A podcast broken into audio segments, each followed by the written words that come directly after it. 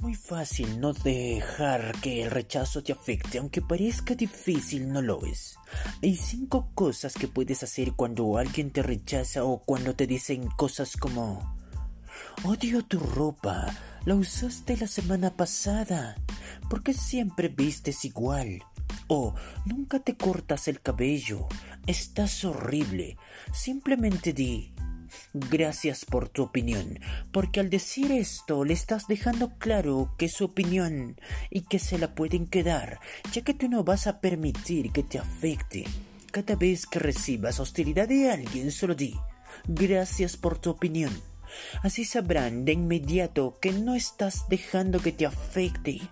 Y ya está. Por supuesto, existe un gran rechazo más profundo cuando alguien te dice Dios mío, te vi en el escenario, fue un desastre, estabas más tieso que una vara. ¿Por qué saliste a hablar? ¡Qué horror! Entonces di Perdón, no te escuché, ¿puede repetirlo eso? Y normalmente no lo repiten, porque saben que, que van a quedar mal y suelen decir cosas como yo y mi bocaza tuve un mal día. No me hagas caso. Si alguien dice algo muy cruel como Dios, la presentación que hiciste fue horrible. No sé por qué hablaste en la reunión. Lo que dijiste fue estúpido, solo di. No te oigo. ¿Podría repetirlo? Muy raramente lo harán.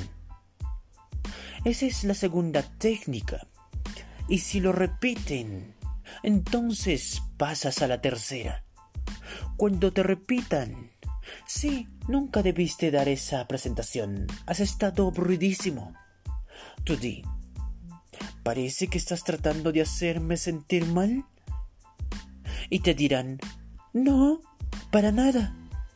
Solo querías que supieras que tu discurso es aburrido para que puedas mejorar lo que pienso que deberías saber que eres malo en eso y necesitas ayuda para que no puedas o vuelvas a hacerlo. A su manera, aunque sea extraño, ellos piensan que te están ayudando. Entonces, cuando digas, por favor, repítelo y lo hagan, entonces diles, ¿estás tratando de herirme y hacerme sentir mal? Generalmente dirán, no, no, para nada, y ahí se quede la cosa. Bien, pues, la cuarta técnica es para cuando dicen, sí, quiero que te sientas mal, no me agradas, te odio, y quiero que sepas que no vales para nada. Y entonces tú responderás, ¿sabes? Eso no te va a funcionar porque no me está afectando en absoluto. Puedes pensar y decir lo que quieras, pero me da exactamente igual. Y finalmente, la quinta técnica añade pero ¿sabes qué?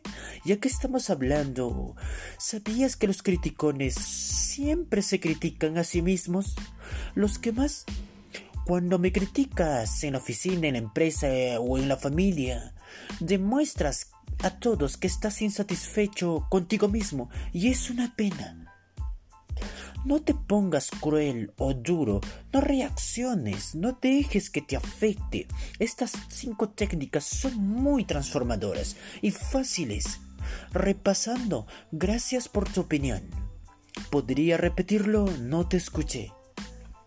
¿Estás tratando de hacerme sentir mal? Pues no está funcionando porque no me afecta en absoluto.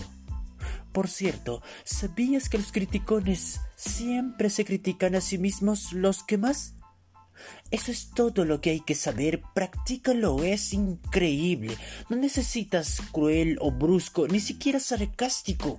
Cuando te vuelves y dices, ¿cómo te atreves a decirme que me veo gorda? O mira quién habla, tu presentación fue horrible.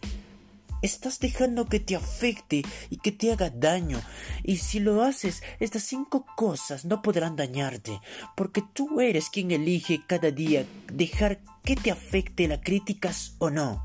Yo escribo libros y algunos me escriben reseñas horribles, la mayoría son geniales, así que cuando veo las malas pienso, Qué infeliz debe ser quien está sentado en casa escribiendo esas cosas. No quisiera estar en su lugar. No dejo que me afecte. No se puede describir cuánto te cambia la vida. Cuando hablo en la radio me dicen, ¿puedes dar un consejo a la audiencia? Y suelo decir, para cambiar tu vida, no dejes que el rechazo te afecte. Lee lecciones tuyas y cuando eliges que no te afecten, todo cambia. Ese es mi consejo de hoy para ti.